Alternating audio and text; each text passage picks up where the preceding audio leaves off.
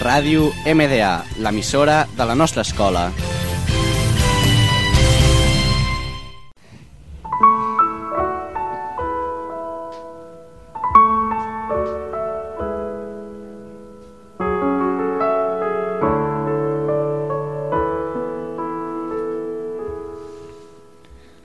Hola, bon dia i benvinguts a un programa més de fans videojocs de la ràdio MDA. Avui farem un programa especial per les dos morts que han succeït la setmana passada, la d'en Gabriel i del famós Stephen Hawking. Són la Míriam, el Marc, l'Adrià i jo l'Edgar.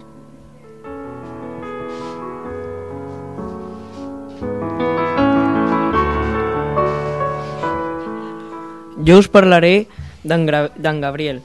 Es veu que, es va, que va desaparèixer al mig del camí que va sortir de casa dels seus avis i va anar a casa dels seus tiets i es va perdre en mig camí però els pares van dir que no es podia perdre perquè hi havia 100 metres just de distància i el Gabriel ho feia cada dia. Anaven passant els dies i la Guàrdia Civil estaven vigilant a la mare de la parella del pare del Gabriel perquè era sospitosa perquè feia coses molt rares.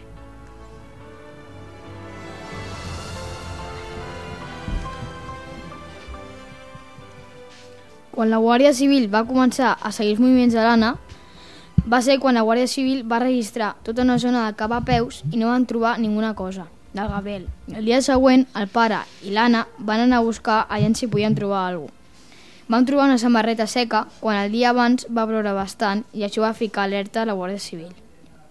Tres dies després, la Guàrdia Civil va ficar una trampa a l'Anna perquè sabien que havia sigut ella. Llavors van dir que estaven registrant les cases i l'Anna se'n va anar i, va, i la Guàrdia Civil va veure com va ficar el cos del Gabriel al seu maleter i la van int interceptar quan anava amb el cotxe fugint d'ells.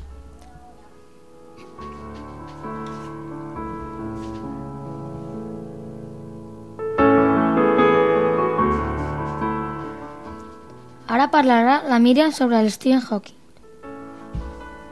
Soc la Míriam i parlaré sobre la mort de Stephen Hawking. Va morir el 14 de març, al Regne Unit, Cambridge. Hawking va néixer a Oxford el 8 de gener de 1942. Pana va ser un físic teòric, astrofísic, cosmòleg i divulgador científic britànic. Els seus treballs més importants van consistir en aportar, juntament amb Roger Penrose, teoremes que va fer a les singularitats espacials, el marc de la relativitat i la predicció teòrica sobre els forats negres.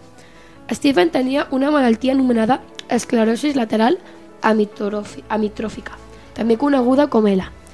Hawking va quedar en discapacitat a causa de la seva malaltia als 21 anys, però això no li va prohibir seguir amb els seus descobri descobriments científics.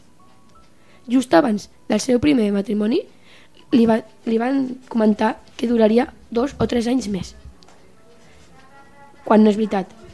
I ja per acabar, al 1982-85, se li va practicar una tracotomia i des de llavors utilitza un sintetitzador de veu per poder comunicar-se.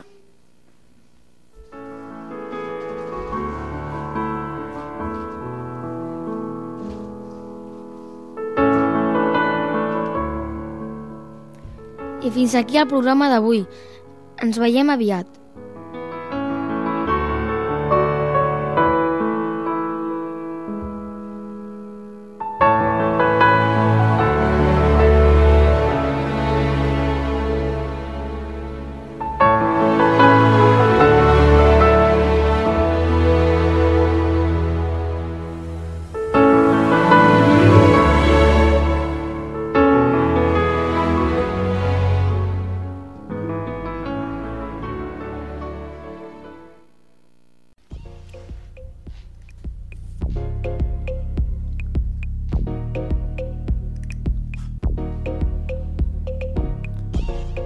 Ràdio Medea.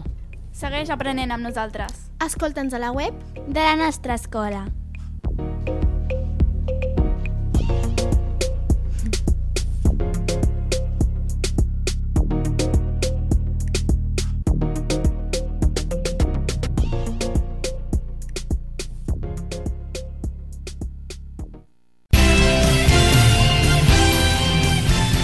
Ràdio MDA, l'emissora de la nostra escola.